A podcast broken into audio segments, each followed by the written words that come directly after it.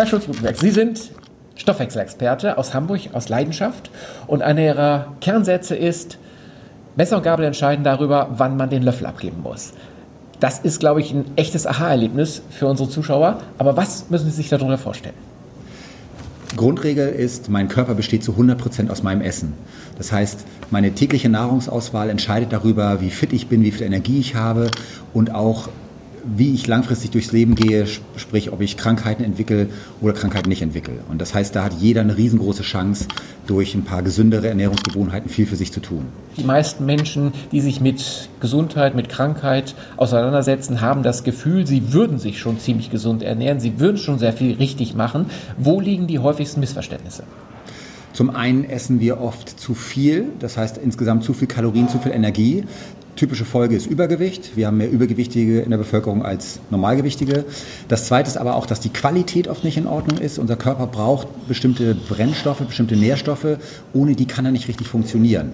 Und wir sehen heutzutage, dass viele Menschen, auch hier in Deutschland, bei vermeintlich einem großen Lebensmittelangebot qualitativ unterversorgt sind, sprich Vitaminmangel, Mineralstoffmangel und damit Energiemangel, chronische Müdigkeit, reduzierte Leistungsfähigkeit. Nun hat ja der klassische sagen wir mal, deutsche Bürger einen Teller mit einem Mercedes-Stern, da hat er also Reisnudeln, Kartoffeln, da hat er ein bisschen Fleisch, ein bisschen Gemüse, dann hat er noch einen Schlag Soße oben drauf. Eigentlich müsste doch alles dran sein. Es fehlen oft die wichtigsten Dinge, nämlich die äh, Pflanzennährstoffe, das Gemüse fehlt. Davon sollten wir mehr essen.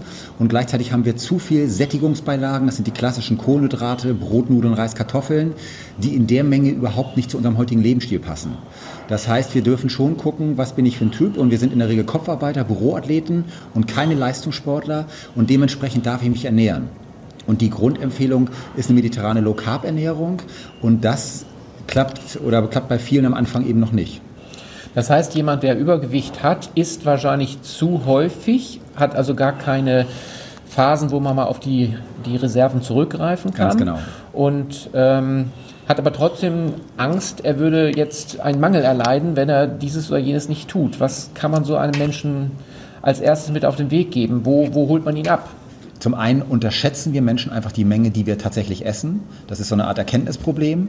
Da kann man heutzutage auch sehr einfach mit einem modernen Smartphone, mit einer Ernährungs-App mal Butter bei die Fische, wie wir im Norden sagen, mal wirklich gucken, was esse ich tatsächlich, um mal rauszukommen aus diesem gefühlt mache ich alles richtig. Also mal eine wirkliche Bestandsanalyse machen, ist Sollvergleich. Das wäre ein erster Schritt. Das zweite Phänomen ist, und das ist nämlich auch ganz klassisch, ähm, wenn der Patient die Situation hat, dass er übergewichtig ist und gleichzeitig aber schlapp ist, dann kommt ja oft der Rat, Sie müssen mal mehr Sport machen und Sie müssen sich mal mehr bewegen und dann passt das alles schon. Nur dann kann ich gar keinen Sport mehr machen. Oder ich kann mich vielleicht einmal aufraffen zum Training und danach bin ich zwei Tage schlapp bis hin bis zu krank. So. Und da haben wir folgende Situation heutzutage, dass ich nämlich in den Zellkraftwerken, in den Mitochondrien, das Problem habe, dass Energie fehlt und gleichzeitig schleppe ich noch 10, 20, 30 oder mehr Kilogramm Ballast mit. Und deswegen wäre da das Thema wirklich zu sagen, wir müssen Mikronährstoffe auffüllen, Vitaminspeicher wieder auffüllen, die Energie, die Zellkraftwerke wieder zum Laufen bringen, um damit auch den Stoffwechsel zu aktivieren, denn nur dann kann ich überhaupt abnehmen. Und das ist wichtig, dass man das berücksichtigt bei dem ganzen Konzept.